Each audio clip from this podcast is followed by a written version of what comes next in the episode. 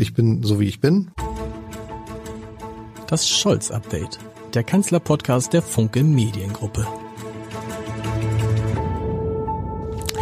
Herzlich willkommen. Mein Name ist Lars Heider und das Schöne an diesem Podcast ist ja, dass sich die Themen, über die man sprechen will, sehr schnell ändern können. Eigentlich hatte ich vor, mit meinem heutigen Gast über ihre Kolumne im Spiegel über die Ampelregierung zu sprechen, die in ihrem Ton ganz anders ausgefallen ist als die meisten Kommentare zu der Koalition im Moment. Und das werden wir natürlich auch tun. Aber erstmal müssen wir natürlich über das sprechen, was gerade passiert ist, über die Äußerung des französischen Präsidenten Emmanuel Macron, über Olaf Scholz Weigerung, Taurus Marschflugkörper in die Ukraine zu liefern und über sein neues Credo, das da lautet, ohne Sicherheit ist alles nichts, wobei das Credo ist gar nicht so neu und ich freue mich sehr, dass Susanne Bayer da ist. Susanne, großartig, dass das geklappt hat. Wie verfolgst, wie hast du das verfolgt, was der Macron da gesagt hat? Für die, die es nicht mitgekriegt haben, er hat mir so wie aus dem Nicht aus meinem, aus meiner Beobachtung gesagt, ja, ganz ausschließen, dass äh, die westlichen Staaten, die NATO-Staaten Bodentruppen in die Ukraine schicken, das könne man nicht.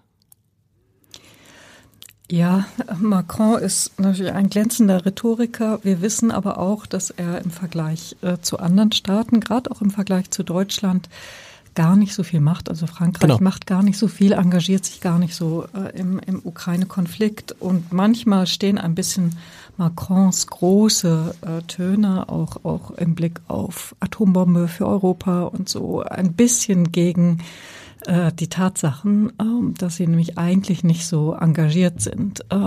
In Deutschland ist manchmal fast umgekehrt, wie ich beobachte. Ähm, der Kanzler wird als sehr zurückhaltend wahrgenommen, ist er auch an bestimmten Schlüsselpunkten gewesen. Da hatte man das Gefühl, man muss ihn ein bisschen treiben. Ähm, zuletzt bei der großen Debatte über die Leoparden. Ähm, aber gleichwohl sehen wir, dass Deutschland äh, ja ganz führend ist bei der Unterstützung der Ukraine. Also wir haben es bei Macron und Scholz ein bisschen auch mit Gegenfiguren zu tun der eine charismatisch und rhetorisch stark äh, und vorne dran. Und wenn man auf die Fakten guckt, dann ist es manchmal äh, nicht so überzeugend. Und bei ähm, Scholz ist es oft sogar umgekehrt. Das ist ja das Interessante, dass wenn man mal guckt, ähm, wie viel Geld die Frank Franzosen geben, wie viel Flüchtlinge sie aufgenommen haben, das ist im Vergleich zu Deutschland wirklich deutlich, ist es deutlich geringer. Und trotzdem fragt man sich ja, warum sagt er das jetzt? Offensichtlich gäbe es ja Länder, in Europa, die dazu bereit wären, Bodentruppen in diesen Krieg zu schicken. Deutschland hat ja sofort gesagt, wir werden das auf keinen Fall tun. Also das sagt man ja nicht einfach so heraus, insbesondere nicht an diesem Zeitpunkt, um Wladimir Putin zu drohen, ja offensichtlich nicht, um sozusagen das Verhältnis zu Olaf Scholz, was eh nicht das Beste ist, noch weiter zu verschlechtern. Naja, wir hatten ähm, natürlich bei der Münchner Sicherheitskonferenz wieder die Großlage mit der Ukraine. Mhm. Gerade war äh, Nawalny gestorben, die Witwe trat auf und ähm, in München trifft sich die Welt. Ne? Ähm, da sind immer alle dabei und, und dann entsteht manchmal ein Momentum. Und ähm, und weil wir den Eindruck haben, es zieht und zieht und zieht sich mit dem Krieg, es sieht gerade gar nicht gut aus mhm. für die Ukraine, ähm, ist natürlich jetzt auch, was war das mit Nawalny? Vielen ist jetzt erst wirklich klar geworden, mit wem man es zu tun hat, wenn man es mit Putin zu tun hat. Äh, viele wissen schon lange, aber das ist jetzt nochmal so ein Indiz gewesen. Deswegen sozusagen haben wir eine Höhe der Diskussion und, und da kommen solche Vorstöße wirken erstmal gut. Ähm, gleichwohl ähm, kann ich da die Zurückhaltung des Kanzlers ähm, äh, verstehen. Bodentruppen, ähm, dann sind wir beteiligt an diesem Krieg äh, und, ähm, und, und es geht halt um, um, um diese Balance. Nicht? Unterstützen, das sollten wir vielleicht auch sogar mehr äh, tun mit Waffenlieferungen. Aber eben die Grenze ist immer da, wo wir nicht beteiligt werden dürfen. Also nicht wir als Deutschland, sondern äh, wir als Teil der NATO. Und das betrifft ja auch die Taurus-Marschflugkörper, wo er sagt, ich möchte nicht, das ist ja das Credo von Olaf Scholz, ich möchte nicht, dass wir indirekt oder direkt in diesen Krieg hineingezogen werden. Das möchte ich verhindern. Und da muss man ja sagen, das ist seine Linie seit Anbeginn. Wir reden jetzt ja davon, dass genau zwei Jahre her ist, dass er diese Zeitenwende-Rede gehalten hat. Da hat sich eigentlich gar nichts geändert. Ja, das ist äh, seine Rede und man hat ja auch den Eindruck, dass dass er zumindest da die Stimmung der Bevölkerung ganz gut trifft. Wir sehen das ja bei den Deutschen ähm, zum Teil für Leute, die da eine andere Haltung haben, ärgerlich und verwunderlich. Aber äh, die Deutschen sind in ihrem Verhältnis zu Russland äh, ambivalent. Mhm. Äh, wir haben dieses berühmte Wort, was wahrscheinlich irgendwann auch mal im Englischen wieder zu finden ist, äh, der Russland-Freunde. Und ähm, die Deutschen haben große Sorge, zu sehr reingezogen werden, zu werden in diesem Krieg 50-50. Ne? Also aber zwei starke Fraktionen, die einen sagen, wir müssen mehr tun und die anderen äh, sagen, wir müssen deutlich weniger tun. Und ich interpretiere da Scholz ähm, Taktik immer so ein bisschen beide Seiten zu bedienen, ne? also kräftig zu liefern und gleichzeitig ähm, sich nicht hineinziehen zu lassen. Nur natürlich, äh, wenn man kritisch drauf guckt, muss man auch sagen, das sind jetzt zwei Jahre und ähm, dass dieser Krieg ähm, sozusagen tritt auf der Stelle. Das ist ein bisschen schiefes Bild, entschuldige mhm. lieber Lars, aber dieser Krieg ähm, es, es entscheidet sich in keine Richtung und ähm, natürlich mit dieser mit dieser doppelten Strategie von Scholz ähm, bedient er ein bisschen die Stimmung im Land, aber gleichzeitig gibt es nicht den Schub für die Ukraine, äh, den es wohl brauchen muss, denn ähm, inzwischen gibt es ja in Polen ähm, und im Baltikum sowieso schon lange äh, ernsthafte Befürchtungen, dass sie als nächstes dran sind. Und da kommt ja das Komische hinzu, dass einerseits der Kanzler als extrem zögerlich wirkt und wenn man sich dann die nackten Zahlen anguckt, stellt man fest, Deutschland gibt gemessen an, an seinen Einwohnern pro Kopf sogar mehr aus für die Ukraine-Hilfe als die Amerikaner. Das ist dann das pro Kopf. In absoluten Zahlen sowieso mit dem, was andere EU-Länder machen, nicht vergleichbar. Das heißt, eigentlich sind wir schon sehr in diesem Krieg involviert. Das heißt, der Kanzler schafft es auf diesem schmalen Grad einerseits die Ukraine so maximal zu unterstützen, andererseits aber eben immer den Eindruck zu erwecken, zumindest wir sind da gar nicht drin. In Wahrheit sind wir schon drin, aber er muss ja das Gefühl haben, dass man es nicht übertreiben darf. Ja, also das sehen wir ja, ne, dass in Moskau ähm, auch sehr stark auf Rhetorik geachtet mhm. wird und die ähm, der Kanzler will sich da nicht zitieren lassen äh, mit Äußerungen, das simpelste Beispiel ähm, sahen wir, ähm, als Annalena Baerbock in der EU dann äh, irgendwann sagte, wir sind im Krieg in, mhm. mit Russland. Die hat Englisch geredet, das ist ihr passiert. Ähm, und gleichwohl ist da, ähm, hat das in, in, in ähm, Russland die Nachrichten bestimmt und, und da will sich der Kanzler ganz offensichtlich nicht erwischen lassen. Tut er nicht. Und er sagt jetzt auch noch irgendwie, ohne Sicherheit ist alles nichts. Das heißt, er schwört die äh, Deutschen wie äh, Boris Pistorius darauf ein, dass sie das ernst nehmen. Ne? Es erinnert mich immer so ein bisschen an diesen Satz von Angela Merkel in der Corona-Pandemie. Nehmen Sie es ernst, es ist ernst. Wobei mein Eindruck ist, die Leute haben es schon begriffen, dass man mehr tun muss für die, ähm, für die Sicherheit und für die Verteidigung.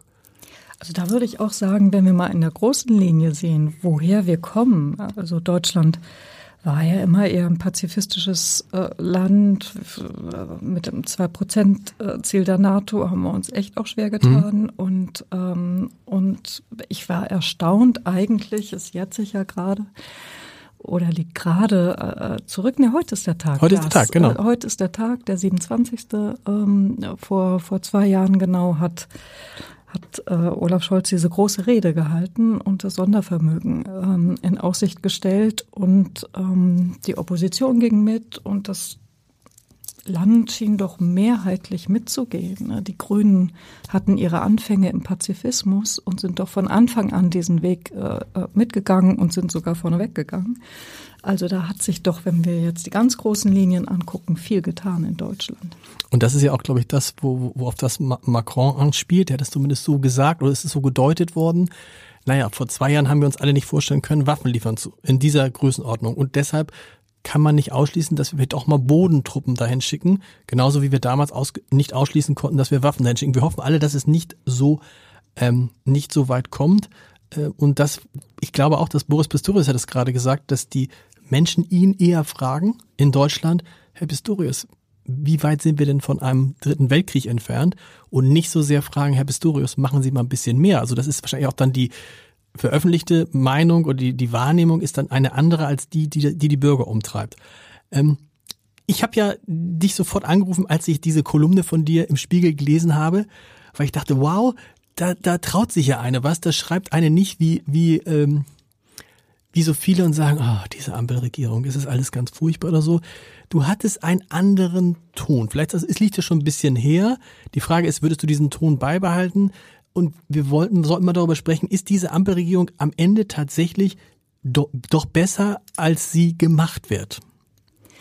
Ja, also ich habe äh, viele, viele Re Leserreaktionen darauf okay. bekommen, Leser und Leserinnen äh, natürlich und ähm, schreiben immer mehrheitlich Männer, das ist schon so, aber wir haben auch Frauen geschrieben und, ähm, und viele schrieben tatsächlich, wow, das ist ja mutig. Also Regierung loben äh, ist mutig und es ist ja auch so, Lars, äh, wir haben denselben Beruf.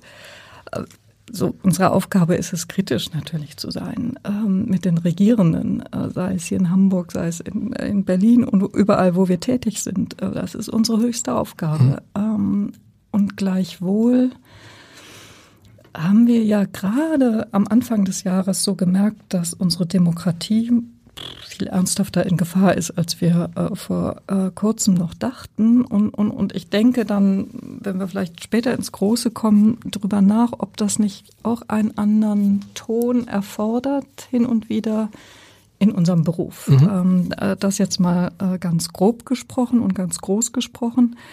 Ähm, aber tatsächlich, ich habe auch der Forum, äh, Kolumne vorangestellt oder den eigentlichen äh, ähm, Argumenten vorangestellt, dass man das eigentlich nicht macht, die Regierung loben. Genau. Und ich so ging's es, los, genau. Hatte es auch länger schon vor und habe immer gedacht, nee, das geht nicht. Ähm, und, und es gab auch die Leserbriefe da, dass da Leute schrieben, ähm, das können Sie doch nicht machen, sind Sie verrückt geworden. Und, so. und in der Redaktion, ich meine, eine Kolumne ist eine Kolumne, da kann jeder schreiben, was er möchte, da kann auch keiner irgendwas, die geht dann so, wird dann so veröffentlicht oder ist darüber auch vorher diskutiert worden?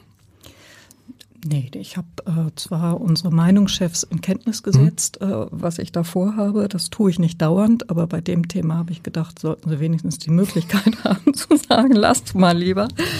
Ähm, aber sie sagten dann, mach mal, äh, dass ich da jetzt ähm, nur Freunde um mich versammelt habe. Das ist nicht so, weil natürlich auch äh, klar, der Spiegel will das nicht. Der Spiegel gilt als ähm, äh, als kritisches Magazin und sozusagen unsere Haltung ist, die Regierung zu äh, kritisieren. Aber äh, ich habe auch geschrieben in der Kolumne, wenn kritischer Journalismus die Vereinbarung ist, das, was wir tun wollen, dann äh, muss man auch kritisch gegenüber Stimmungen sein, mhm. wenn man den Eindruck hat, hier kippt da gerade etwas. Und ob diese Stimmung, die wir zum Teil noch deutlich haben, die Ampel ist ja an allem schuld, ähm, ähm, die, glaube ich, sich ein bisschen ändert, aber diese Stimmung, die wir Ende Januar hatten in Deutschland. Da hat ja sogar der Bundespräsident mit der Ampel geschimpft und Olaf Scholz, das äh, weißt du nun sehr genau, der du dich so intensiv mit ihm befasst hast, der neigt nicht zu Selbstkritik, mhm. aber es, er hatte auch ein Interview gegeben, wo er gesagt hat, oh, wir müssen besser werden und, und es war so in jeglicher Hinsicht dunkel geworden, was diese Regierung betraf und da hatte ich den Eindruck, da muss man mal einen Kontrapunkt setzen. Und dann schrieben die Leser und Leser was? Die einschreiben, wie kann man nur? Und gab es auch welche, die gesagt haben, endlich?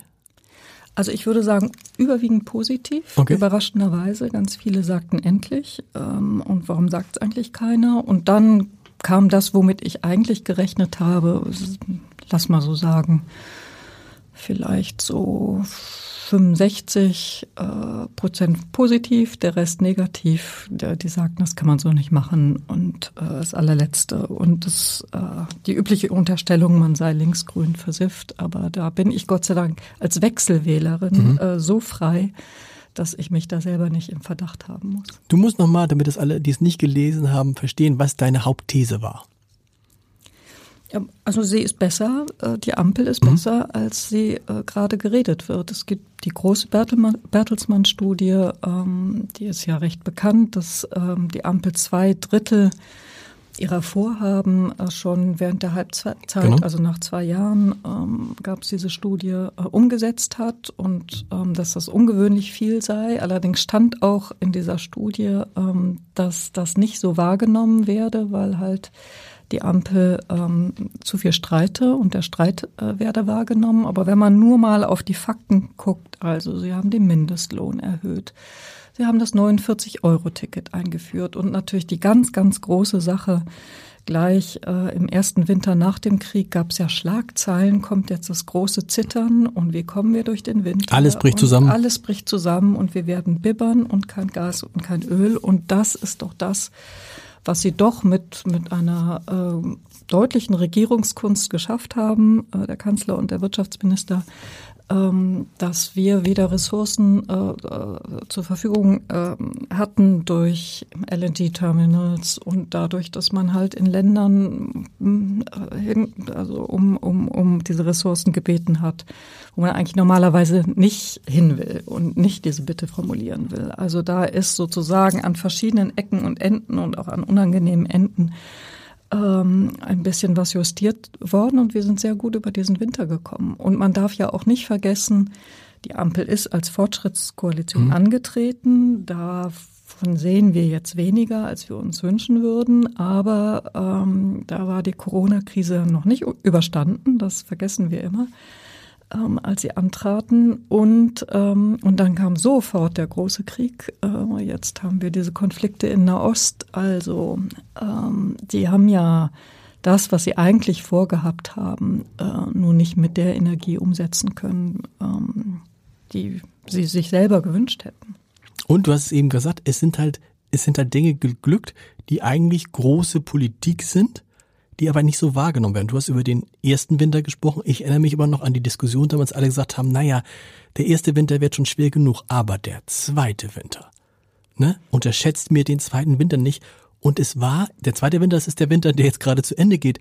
Und es war gar kein Thema. Ich habe noch mal geguckt, die Gasspeicher sind jetzt ungefähr zwischen 70 und 75 Prozent gefüllt, 20 Prozent Punkte mehr als normalerweise. Ich habe es in einem Podcast neulich gesagt, ich habe einfach neulich jetzt mal meinen Gasanbieter gewechselt, weil ich einen gefunden hat, der wieder für sechs Cent äh, Gas pro Kilowattstunde verkauft. Also das ist so, es ist dann, wird es dann als, als selbstverständlich hingenommen, weil das wird ja nicht, das geht nicht mit der Ampel nach Hause. Es nützt ihr gar nichts. Genau wie, was ich finde, was eine große Errungenschaft ist, das 49-Euro-Ticket.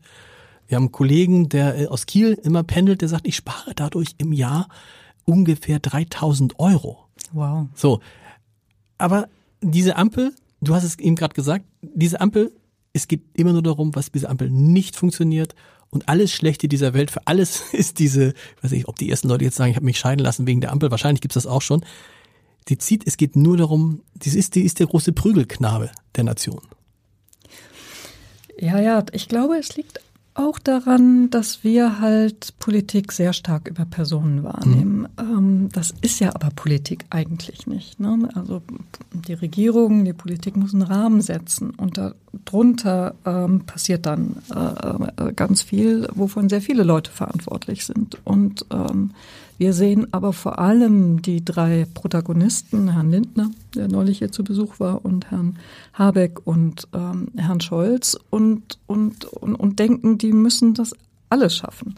Wir dürfen aber nicht vergessen, ähm, was da 16 Jahre lang vorher liegen gelassen wurde. Es war ein ungeheuer, mhm. ungeheurer Reformstau. Und ähm, und deswegen ist es ein, wir machen es uns dazu einfach, ähm, wenn wir das vergessen, was liegen gelassen wurde und das sozusagen mal ins Verhältnis setzen, äh, was da so ein paar Leute in kurzer Zeit reißen können. Das, das kann gar nicht so viel sein und wir müssen, glaube ich, mehr dazu übergehen, Politik auch als Ganzes zu betrachten und letztlich auch überlegen, was wir als Einzelne äh, tun können. Denn wir sind auch der Staat und es ist natürlich sehr entlastend zu sagen, die Regierung tut nicht und macht nicht, aber wir sind es irgendwie auch. Und wir haben als Wählerinnen und Wähler einen bestimmten Regierungsauftrag ähm, formuliert die Große Koalition war sehr unpopulär geworden, also ist es auch nicht geworden. Das wollte man dem Land nicht nochmal zumuten. Und dann hat man diese schwierige Dreierkonstellation geformt. Und ich finde, wir müssen auch als Staatsbürgerinnen und Staatsbürger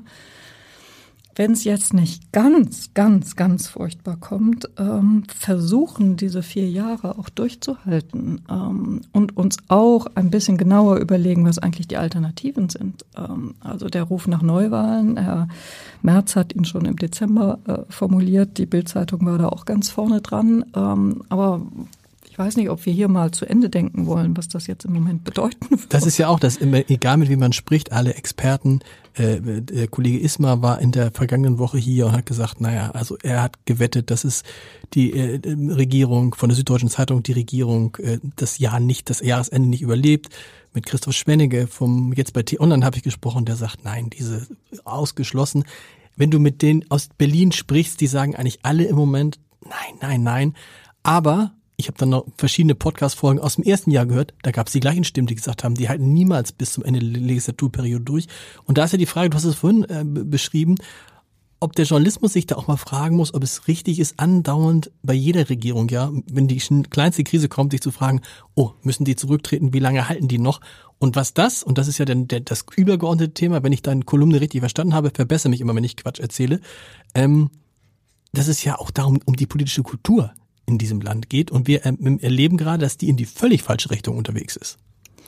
Na, wir haben das ja auch schon bei Frau Merkel gesehen, die ja nun objektiv einer anderen Partei angehört äh, als, als den regierenden Parteien. Ähm, da wurde ja schon der Galgen hochgereckt auf den Demonstrationen. Genau. Na, was ist über Frau Merkel gesagt worden? Da kann man auch viel äh, sagen, gerade im Rückblick jetzt mit ihrer Russlandpolitik, aber äh, das war ja damals gar nicht so das große Thema. Und was ist die schon gehasst worden? Ähm, und klar bestätigen wir Journalisten äh, mit unserem habituell kritischen Blick natürlich auch, ähm, auch diese Verschwörungstheoretiker. Ne? Das, ähm, das ist leider so. Das müssen wir uns klar machen.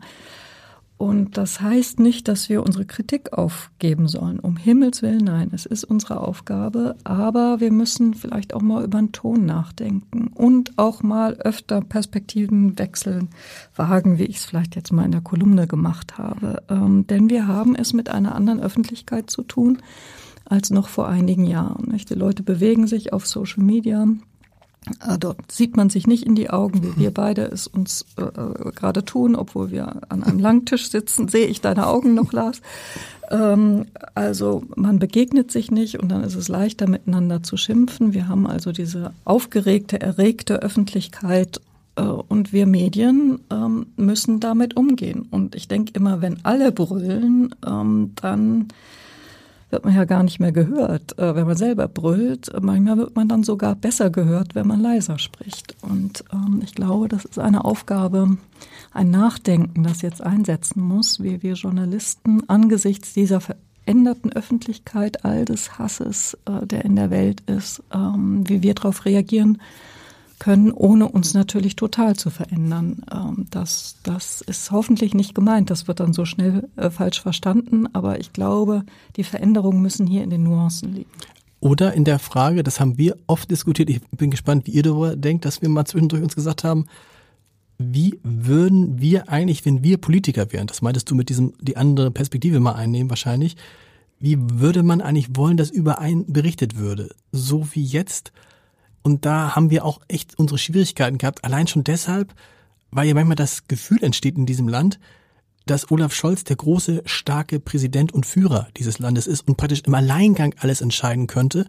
Und da muss man zwischendurch doch auch mal sagen, Leute, die, diese Demokratie ist so ausgelegt, bewusst so ausgelegt, dass es den starken Mann, die starke Frau schlicht nicht mehr geben kann. Also dieses, da muss mal einer auf den Tisch hauen. Das geht. Aber es das heißt noch lange nicht, dass deshalb die ähm, die, ähm, die Gesetze so durchkommen, wie, wie sich Olaf Scholz es vielleicht wünschen würde. Was ich damit sagen wollte, man stellt ja irgendwie fest, dass es irgendwie einen Wunsch gibt nach einer starken, fast schon ansatzweise autoritären Persönlichkeit bei einigen im Land. Und das ist ja das Gegenteil von Demokratie. Ja, ja, wir sehen das natürlich international. Damit sind wir Klar. überhaupt nicht allein. Ne? Das ähm, wird vielleicht auch die nächsten Wahlen in den USA entscheiden, das Bedürfnis nach dem starken Mann. Ähm, und, und wir müssen aber auch sehen, dass die Dreierkonstellation die einzig mögliche Konstellation ähm, war. Und wie du sagst, da ist ähm, selbst ein Bundeskanzler ähm, nicht so stark, wie wenn er die Mehrheit hätte. Ähm, und ähm, klar, er ist nicht den Zahlen nach schon gar nicht als starker Mann mhm. ähm, an die Regierung gekommen. Der Abstand ähm, zumindest zu den Grünen war gar nicht so besonders groß. Äh, und dann muss man kompromissfähig sein. Ähm, das ist so und das scheint Olaf Scholz doch auch zu sein. Wir kennen ja die SPD. Ähm, was hat die uns für ein Theater geboten? Für uns Journalisten immer herrlich. Äh, aber so ruhig wie die SPD im Moment ähm, scheint, ähm, scheint es doch darauf hinzudeuten, dass ihm da in seiner Partei etwas gelingt und er muss natürlich auch mit den beiden anderen ständig Kompromisse äh, schmieden und letztlich ist das die Kunst, die er jetzt beherrschen muss. Äh, natürlich können wir nicht außer Acht lassen, aber das wird in deinem Podcast ja auch oft genug gesagt, dass er nicht gut genug kommuniziert, äh, dass er die Dinge nicht gut erklärt, dass er den Streit zu sehr kommen lässt. Ähm, so, also alles Mögliche. Aber wir haben äh, mit ihm auch einen erfahrenen ähm, äh, Mann an der Spitze der Regierung und ähm, derjenige, der ihn im Moment herausfordert, Friedrich Merz, hat diese Erfahrung in den Institutionen nicht. Der war ja nicht mal Bürgermeister im Sauerland ähm, und hat auch kein Ministerium geführt. Nee dass der bedient vielleicht etwas stärker das, was du ähm, der starke Mann als der starke Mann bezeichnest, vielleicht tatsächlich mehr, ähm, aber ähm, er hat sehr viel weniger Erfahrung und in Zeiten wie diesen ist doch Erfahrung sehr wichtig. Also wir müssen, wenn wir über die Ampel schimpfen, auch immer über die Alternative nachdenken. In den Zeiten, in denen wir leben, denke ich, finde ich alles besser mhm. als äh, die äh, AfD und ähm, Wäre die CDU stark, ähm, wäre ich begeistert, ähm, denn dann hätten wir eine klar demokratische demokratisch orientierte Partei, ähm, äh, die es dann richten könnte. Ähm, aber die CDU, CSU ist in gar keiner besonders guten Verfassung im Moment. Und darüber müssen wir eben auch reden, wenn wir die Ampel weghaben wollen. Genau, und das ist ja das, glaube ich, auch worauf die SPD und auf Olaf Scholz, die setzen so ein bisschen auch darauf, dass Friedrich Merz, der starke Mann in der CDU bleibt und dann genau das nämlich passiert, was du gerade gesagt hast, dass die Leute feststellen, Moment, der hat ja gar kein einziges Amt inne und kommt dann vielleicht als Kanzlerkandidat äh, in ein Wahljahr, in dem es im Zweifel darum geht, mit Donald Trump klarzukommen. Das haben wir in der vergangenen Woche kurz, ich würde deine Meinung, mich würde deine Meinung dazu interessieren, kurz nur gestriffen. Weil man denkt natürlich, für Olaf Scholz wäre es jetzt super, wenn Joe Biden, der ja so eine Art väterlicher Freund für ihn ist anscheinend, wenn der im Weißen Haus bliebe. Der Kollege Ismar hat gesagt, na ja, wenn Donald Trump die Wahl gewinnt, das könnte für Olaf Scholz auch nochmal einen Push geben. Ähm, äh, Christoph Schwenning sagt, so ein Schwachsinn, aber Entschuldigung, aber könnte auch mal einen Push geben, weil die Leute sagen, ah, jetzt, wo es darum geht, gegen Donald Trump zu bestehen, Europa zusammenzuhalten, dann verlassen wir uns doch lieber auf Olaf Scholz, der das schon mal gemacht hat. Wie siehst du das? Was, wobei die beiden Kollegen, glaube ich, nicht damit, nicht damit rechnen, dass Olaf Scholz am 5. November noch Bundeskanzler der Bundesrepublik Deutschland ist. Wir beide schon eher. Oh ja, wir beide schon eher. Wir haben auch zu meiner Kolumne, ich beantworte hm. deine Frage gleich, aber zu meiner Kolumne ähm, dann die Frage gestellt, soll es Neuwahlen geben, ja oder nein? Okay. Ähm, da haben fast 10.000 Leute drauf geantwortet und ähm, ich weiß nicht, ob wir auch ein bisschen spielen in deinem Podcast. Hm. Willst du raten, äh, wie die Mehrheitsverhältnisse waren? 10.000 Leute. Ich würde schätzen, dass äh, 60 Prozent gesagt haben, keine Neuwahlen. 91 Prozent keine Neuwahlen. 91 Prozent. Nun ist das kein, oh. kein repräsentatives Tool. Naja, aber 10.000? Ja, 10.000 sind nicht schlecht. Ähm, und, und 91 91. haben gesagt nein. Und das war aber gerade auch die Zeit, wo die Recherchen von Korrektiv hochkamen mhm. und man echt Angst bekommen hat um dieses Land. Weil du hast natürlich recht, da muss man sich klar machen. Also Neuwahlen heißt ja jetzt nicht nur, hm, wer kommt an die Regierung, sondern Neuwahlen jetzt heißt ja auch, dann würde die AfD vielleicht tatsächlich auf 22, 23, 20, was auch immer Prozent kommen. Vielleicht Neuwahlen könnte auch nochmal den Frust bei vielen Leuten erhöhen, dass die sagen, die könnt ihr in dieser Phase, in der es so viele Probleme in der Welt gibt, aus parteipolitischen Interessen, denn das wären es ja. Also nehmen wir an, die FDP würde die äh, Regierung platzen lassen, da wüsste jeder, das machen die, weil sie Angst haben, 2025 nicht in den Bundestag zu kommen. Ich glaube, bei den die anderen beiden würden es nicht platzen lassen. Also könnte das auch nochmal die äh, Machtverhältnisse deutlich verändern in Richtung AfD. Oder in Richtung Sarah Wagenknecht, wohin auch immer. Wohin auch immer, ne? jedenfalls äh, hin zu instabileren äh, Verhältnissen ähm, als die, die wir jetzt haben. Ich glaube ja sowieso, dass wir irgendwann mal äh, zurückschauen werden auf diesen Winter 2024 und sagen werden, oh, da hatten wir es aber gut. Also ich glaube, was wir, äh, was da bei den Landtagswahlen, Europawahlen auf uns zukommt an ähm, natürlich neuen Parteien und neuen Mitbewerbern, die dann immer mehr dazu führen, äh, dass keine stabilen Regierungen äh, gefügt werden können. Ich meine, mit wem will dann die CDU da im Osten regieren? Das wird alles noch abenteuerlich werden. Ähm, so und ich ich rechne eher damit, dass Olaf Scholz, um deine Frage zu beantworten, im Herbst noch da ist. Ähm, ich glaube, für Scholz ähm, ist das mit beiden sehr viel komfortabler. Die scheinen Absolut, sich ja klar. wirklich gut zu verstehen und ähm, ich glaube, äh, dass, dass Trump auf einen Olaf Scholz nur herabschauen wird und, ähm, und, und, und ich glaube, das wird ein solcher Kraftverschleiß werden mit Trump, dass äh, sozusagen den Energiebooster für, für Scholz kann ich da mir nicht herbeifantasieren. Aber was natürlich, du hast recht, was natürlich interessant ist, wenn wir eins in diesem Jahr nicht gebrauchen können, eigentlich, ist das noch eine Bundestagswahl mit Wahlkampf, eine Regierung, die zwei, drei Monate irgendwie lame duck mäßig ist, das wäre das. Deshalb, das ist die Begründung, warum 91 Prozent sagen, oder das muss euch auch überrascht haben, diese hohe Zahl, oder? Ich war total überrascht, ja. habe ich nicht gedacht, denn also das habe ich auch in der Kolumne zitiert. Das Meinungsforschungsinstitut Ipsos hatte die Zahl, dass 36 Prozent der Deutschen mit Neuwahlen rechneten. Das ist noch was anderes, als ja. was sie sich wünschen, ne? Genau, genau, genau. Sie rechneten mit Neuwahlen und bei der CDU, CSU war die Annahme noch mal größer und bei der ähm, bei der AfD äh, war es riesig. Also ein bisschen ist da auch immer Wunsch äh, mhm. äh, Vater des Gedanken äh, Gedankens und ähm, und deswegen war ich so überrascht über unsere Zahl. Ich war überrascht. Ähm, Olaf Scholz war ja in der vergangenen Woche beim Batie mal in Hamburg eingeladen als Ehrengast mit äh, Katja Kallas zusammen, der äh, estländischen, estnischen, so heißt es richtig, ne? Estländischen heißt es nicht, estnischen? Estnischen, genau. Estnischen äh, Regierungschefin. Ähm, und er wirkte wie alles, aber nicht wie ein Kanzler auf Abruf. Er wirkte nicht mal sonderlich unentspannt oder irgendwie unsicher. Also er wirkte einfach, er wirkte einfach fast schon in sich ruhend. Das ist, du kennst ihn ja auch gut, ähm, das ist vielleicht auch ein, ein, vielleicht ist das, ist das so in ihm drin, dass er sich über nichts richtig aufregt, aber ich hatte nicht den Eindruck, dass der sich die Sorgen macht, die viele Journalisten sich um ihn machen. Ja, das ist interessant. Da würde mich auch deine Meinung interessieren. Ähm, du hast ja das Buch über ihn geschrieben. Also das finde ich dann wiederum auch ein bisschen äh, gefährlich, dass er so tiefenentspannt ist und bleibt. Wir erleben ihn ja praktisch nie anders. Mhm. Ähm, da würde ich ihn mir ein bisschen also sozusagen feinnerviger wünschen, also dass man merkt, das macht auch was mit ihm und ähm, er macht sich jetzt echt Gedanken, wie er es ändern kann. Ich meine, der Habeck sieht ja wirklich im Moment richtig elend aus. Dem merkt man richtig an, wie er kämpft und wie ihm das alles zu schaffen macht. Äh, und wurde auch persönlich sehr angegriffen, da diese diese fairen Sache steckt ihm sicher in, in, den Knochen, aber dass man dem, dem äh, Scholz so gar nichts anmerkt, ähm, weiß ich nicht. Wie kommt denn das bei dir an? Ich glaube, es ist erstmal natürlich, hat mit seinem Naturell zu tun. Ich habe ihn nur einmal wirklich erlebt, dass ihm das, dass man ihm anmerkte, boah, das geht ihm sehr nah, das war nach G20.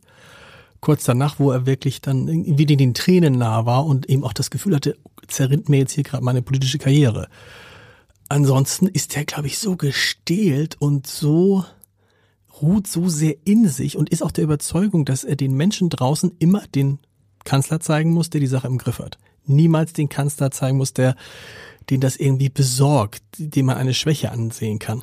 Ich schon, er redet ja schon sehr ernst über die ähm, über die Kriegsgefahr und dass er das unbedingt verhindern möchte. Wenn er sowas sagt wie, wir wollen weder direkt noch indirekt in diesen Krieg einbezogen werden, dann ist ja spricht ja daraus, dass er sich vorstellen kann, dass das passieren kann. Also sonst würde er, sonst würde er nicht darüber reden. Also er nimmt das schon ernst, aber er will eben halt irgendwie, ich glaube, sein Anspruch ist, dass die Leute, die ihn gewählt haben, wissen, der kümmert sich darum, der macht das, der klärt das für mich. ihr müsst da gar keine Angst haben und deshalb tritt er so auf.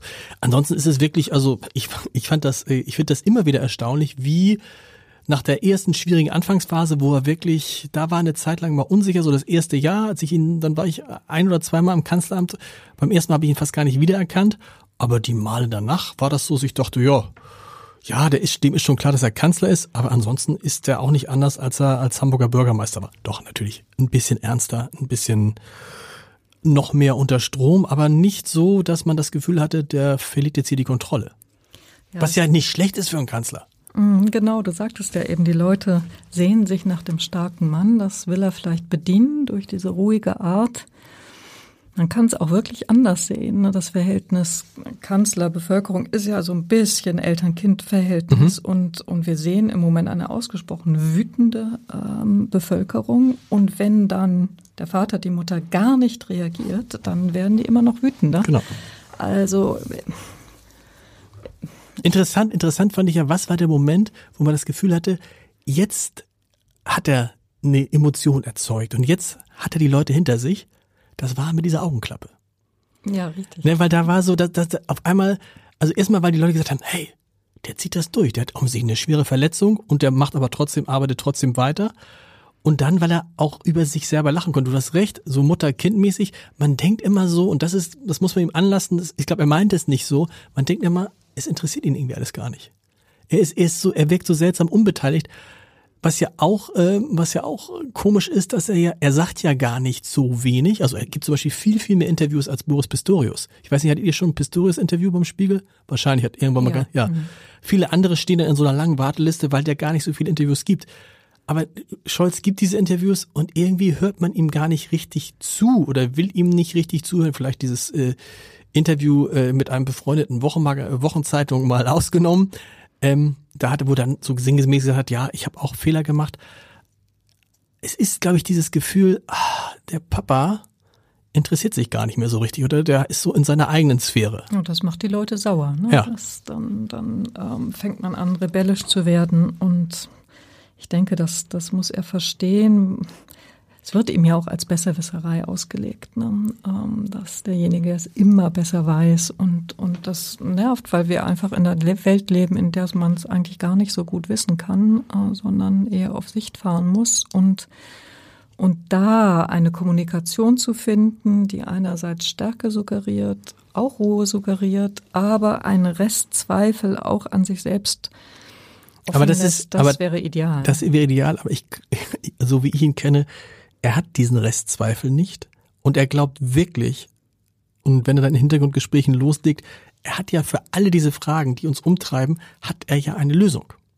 Also in seinem Kopf und er glaubt auch, dass das funktioniert und er erklärt dann auch, finde ich, sehr irgendwie sehr nachvollziehbar, wie die Dinge sich entwickeln könnten, auch sicherheitspolitisch. Was ich mich aber frage, warum erklärt er das nicht mal vor Kameras? Weil das ist ja nicht, also man muss ja nur mal eins und eins zusammenzählen.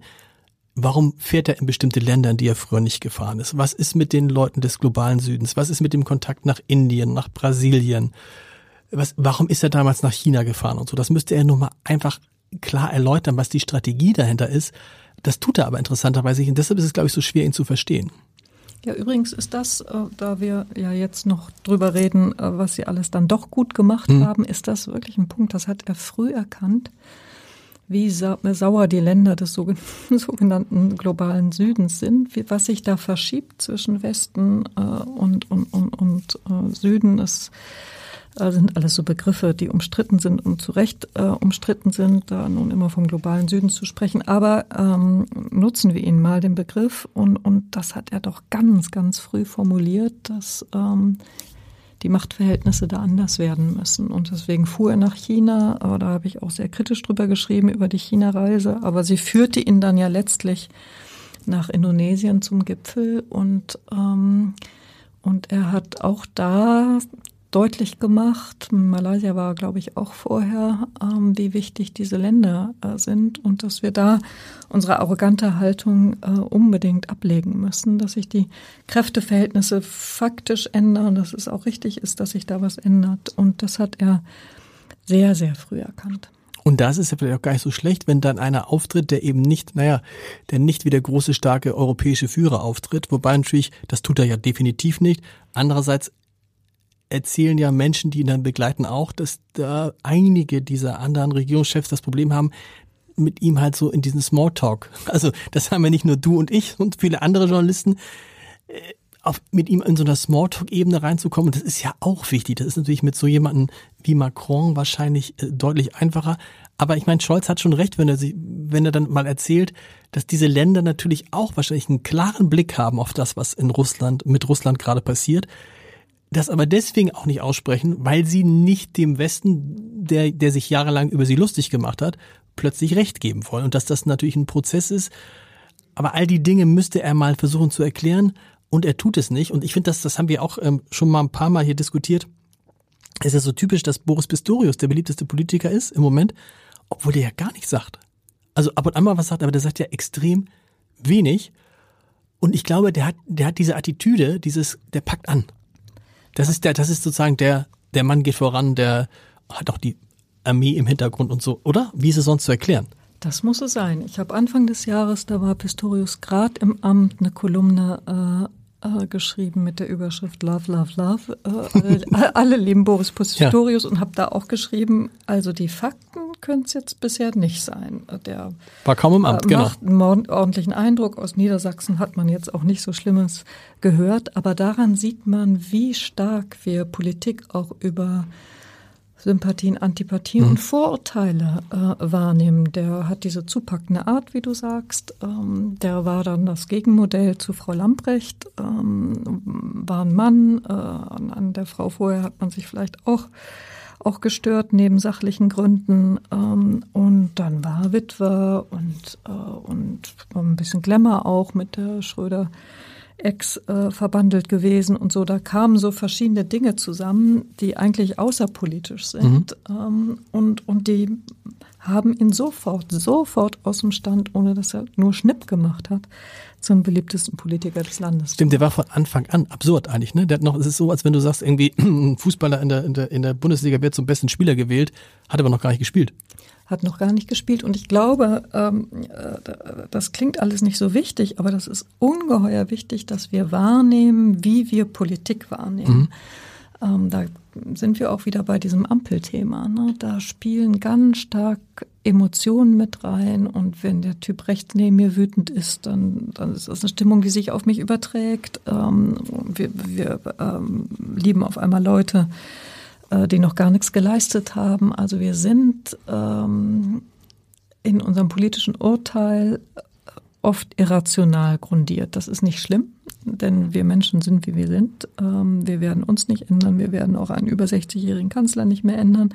Aber wir müssen wissen, dass wir so sind und daraus auch Schlüsse ziehen. Und das ist, glaube ich, der Kern weil wir halt einen extrem emotionslosen Kanzler haben. Ne? Also der irgendwie nach wie vor nicht verstehen will oder es nicht kann, darf ich ihm gleich vorwerfen, dass du so Informationen und Politik natürlich über Emotionen auch mitverkaufen musst. Und das, das er lehnt es ja ab. Es gibt diesen schönen Satz von ihm, ich bin ja kein Zirkusdirektor und damit ist und gemeint, ich bin nicht da, um die Leute zu unterhalten. Ja, ja. Das soll er auch nicht zu unterhalten, aber äh, dieses Gefühl, dass man auch bei seinem Vater oder seiner Mutter haben möchte, dass sie sagen, die fühlt mit mir oder ich spüre irgendetwas, das muss halt irgendwas, gut, das werden wir nicht mehr bekommen bei diesem Kanzler. Werden wir nicht mehr bekommen und hätten wir auch bei Frau Merkel nicht bekommen, aber das dürfen wir nicht vergessen. Wahrscheinlich sind wir da auch ein bisschen ausgehungert. Die Merkel war auch spröde. Das ist ein ja, guter Punkt. Die, gut, die hatte diesen Spitznamen Mutti, aber war sie das eigentlich? Zum Schluss fand man sie auch so ganz putzig, ähm, äh, so, äh, aber man war so gewöhnt an sie, aber dass die uns nun irgendwie genährt hat ähm, mit ihren Emotionen, das kann man ja gar nicht behaupten. Und, und ja, jetzt sind es bald 18 Jahre. Du hast recht, diese Ausgehungert, das erklärt auch, warum damals zum Beispiel sich alle wie geisteskrank auf diesen äh, Karl Theodor zu Gutenberg gestürzt ja. haben. So, also, und vielleicht auch jetzt wie Pistorius, das, das, das, das Gefühl ist, dass irgendeiner, der ein bisschen anders, der ist ein bisschen nahbarer ist und so, das ist, das ist eine sehr schöne These zum Schluss. Wir sind ausge Aus, ausgehungert. Ich bin gespannt. Susanne, vielen Dank, dass du heute hier warst. Hochinteressant. 91 Prozent wollen keine ähm, Neuwahlen und bei 10.000 Leuten ist das fast schon repräsentativ, allein wegen der Masse. Ich bin gespannt. Nächste Woche ist Nico Fried hier. Der hat in einem Kommentar gerade im, auf, auf stern.de gesagt, Macron, Olaf Scholz könne viel von Emmanuel Macron lernen. Ähm, Dazu nächste Woche mehr. Bis dahin, vielen Dank. Danke dir.